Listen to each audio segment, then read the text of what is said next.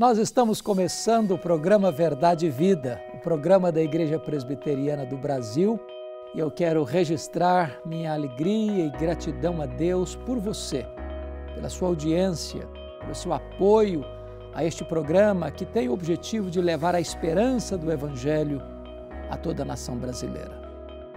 No programa de hoje, nós vamos tratar de um tema consolador: debaixo das asas de Deus. E vamos basear esta mensagem no Salmo 57, versículo 1. Vamos ouvir a leitura do texto. Tem misericórdia de mim, ó Deus, tem misericórdia, pois em ti a minha alma se refugia, à sombra das tuas asas me abrigo, até que passem as calamidades. Debaixo das asas de Deus. Este é um salmo de Davi, o Salmo 57, versículo 1. Muito oportuno e necessário para nós diante do momento em que o Brasil vive. Nós estamos diante de uma crise medonha, onde os grandes ícones da nossa sociedade contemporânea revelaram ter os pés de barro, demonstrar a sua completa fragilidade. Primeiramente, o poder econômico por mais robusto e volumoso que ele seja, ele não conseguiu debelar este mal que assola as nações. Segundo, o poder da ciência. A ciência não é a luz que vinda ao mundo ilumina todo homem, ela tem as suas limitações. Ela tem as suas incapacidades. E por mais avançada que ela seja, ela não teve uma resposta rápida e eficaz para debelar este mal. Terceiro, o poder tecnológico. Nós vivemos no reino milagroso da tecnologia, das viagens interplanetárias, da mobilidade rápida, da comunicação sem fronteira. Mas a tecnologia, com toda a sua sofisticação, não foi capaz de dar uma resposta eficaz para erradicar esse mal. Finalmente, o poder político. As nações mais poderosas do mundo foram atingidas primeiro. O Covid-19 começa na segunda maior economia do mundo, na China, passando para o Irã, uma potência do Oriente Médio chegando nas nações mais ricas da Europa, Itália, Espanha, França, Inglaterra, Bélgica, Alemanha, indo para a maior economia do mundo, Estados Unidos. Aqui no Brasil, atingindo-nos de cheio. E os homens mais poderosos do mundo, com a caneta na mão, não conseguiram resolver de imediato e de forma eficaz este grande mal que assola o mundo. A pergunta é para onde correr? Ou o que fazer? Então, veja comigo que Davi, num cenário parecido de crise, de dor, de calamidade, ele ora a Deus, dizendo: Tem misericórdia de mim, ó Deus, tem misericórdia. Você enfrenta uma pandemia como essa não com revolta, não se capitulando à ansiedade, não jogando a toalha e desistindo da própria vida, não se desesperando a ponto de agredir as pessoas da sua casa. É claro que nesse cenário a angústia tomou conta da nação, dos mais ricos empresários ao menor comerciante. Daqueles que trabalhavam em posições estratégicas dentro de empresas multinacionais, a aqueles que são funcionários públicos lá na linha de ponta. Todos nós fomos atingidos, tanto o setor industrial quanto o setor comercial, a área da saúde e a área da economia, combalidos completamente combalidas essas áreas. O que fazer? Perder a esperança? Entrar no pânico, do desespero, achando que acabou? Davi está nos mostrando a necessidade de clamar a Deus: tem misericórdia de mim, ó Deus, tem misericórdia. Enfrente esta crise buscando a presença de Deus. Segundo lugar, ele diz que ele está orando não a um ídolo. Ele não está fazendo viagens para dentro dos corredores escuros da sua alma numa introspecção, numa meditação mística. Ele está orando ao Deus Todo-Poderoso. Ele diz: Pois em ti a minha alma se refugia. Você pode confiar em Deus. Ele está no trono. Ele não foi pego de surpresa, nem está em apuros. Ele tem o controle da história em suas mãos. Então, você pode encontrar nele um refúgio seguro, uma torre forte, uma âncora firme. Nele você encontra paz para sua alma, descanso para o seu, seu coração, mesmo no meio deste vendaval turbulento. Ele faz uma declaração de fé, e é esta declaração que nós precisamos fazer também. À sombra das tuas asas eu me abrigo.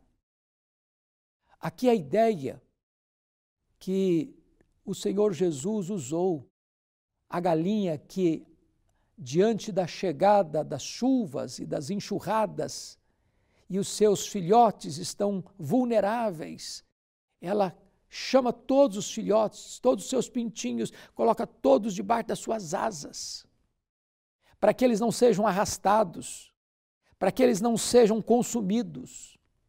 Então, agora mesmo, corra para debaixo das asas do Altíssimo, corra para debaixo do abrigo do Onipotente Coloque-se debaixo da proteção de Deus.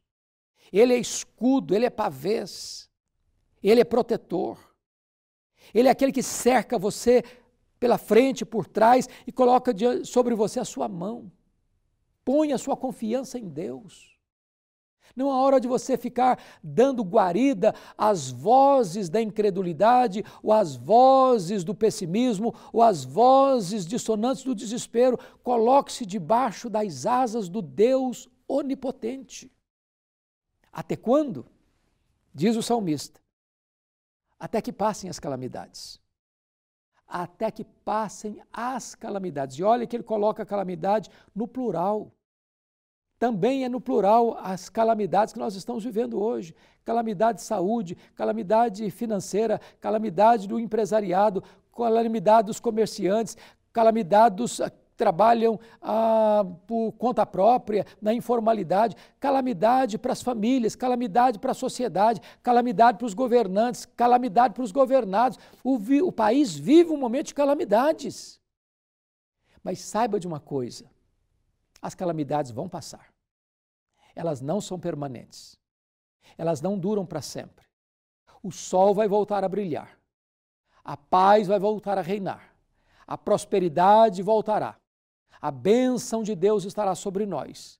É hora de você confiar que Deus está com as rédeas da história em Suas mãos e Ele que cuidou de nós antes da pandemia cuida de nós no meio da pandemia e cuidará de nós depois que a calamidade e as calamidades dessa pandemia forem embora.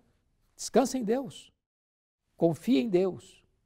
Ele não desampara aqueles que nele esperam. Eu quero orar com você. Eu quero orar por você. Talvez você que está aí em isolamento social, em quarentena, aflita, angustiado, com medo com os nervos à flor da pele, com medo do amanhã, com medo do futuro, com medo do que vai acontecer com a sua família. Corra para os braços de Deus, esconda-se debaixo das asas do Deus Onipotente e as calamidades vão passar e Deus vai preservar a sua vida. Deus amado, eu te peço que tu consoles o coração daqueles que estão nos assistindo, trazendo-lhes paz, trazendo-lhes serenidade trazendo-lhes confiança de que tu estás no controle de tudo e de que a tua boa mão está sobre nós. Faz isso, Senhor, para o louvor da tua glória, em nome de Jesus. Amém. A Igreja Presbiteriana do Brasil é fruto de uma ação missionária da Igreja Norte-Americana que enviou o jovem pastor Ashbel Green Simonton ao nosso país em 1859, com o profundo desejo no coração de apresentar o Evangelho da graça de Jesus aos brasileiros. Ao longo desses 160 anos de história, o ideal missionário tem se tornado realidade e a partir do seu compromisso com a integridade bíblica em uma perspectiva teológica reformada e com o propósito de fazer a diferença na sociedade, a IPB tem sido um instrumento usado por Deus para alcançar e transformar a vida de milhares de pessoas no Brasil e no mundo. A Igreja Presbiteriana em cada cidade, com suas escolas, hospitais, projetos sociais e missionários, cumpre a sua missão visando a glória de Deus. Igreja Presbiteriana. Há 160 anos evangelizando o Brasil.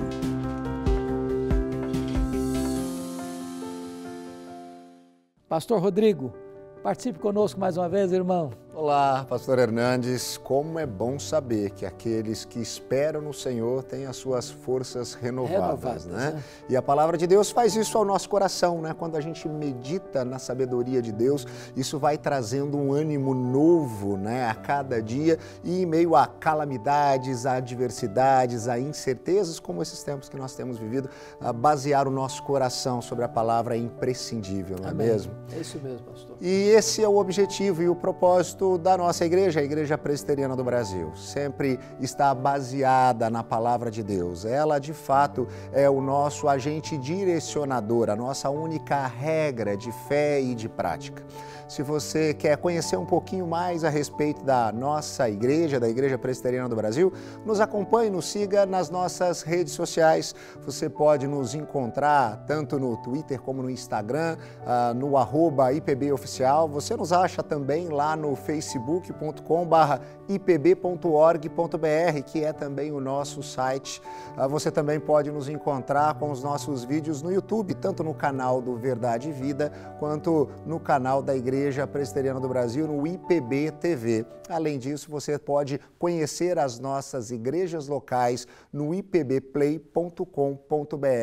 Procure conhecer um pouquinho mais da nossa igreja e que de fato você possa ser abençoado por meio de mensagens que são completamente estabelecidas a partir da palavra de Deus. Muito obrigado, pastor, por essa palavra boa né, de orientação para as pessoas que estão nos assistindo. Bom, o nosso programa, como o pastor Rodrigo acabou de dizer, tem esse propósito de levar a esperança do Evangelho até o seu lar, até o seu coração. Nós estaremos de volta, se Deus quiser, neste mesmo canal, nesta mesma emissora, neste mesmo horário, no próximo sábado. Contamos com você. Deus abençoe e até lá.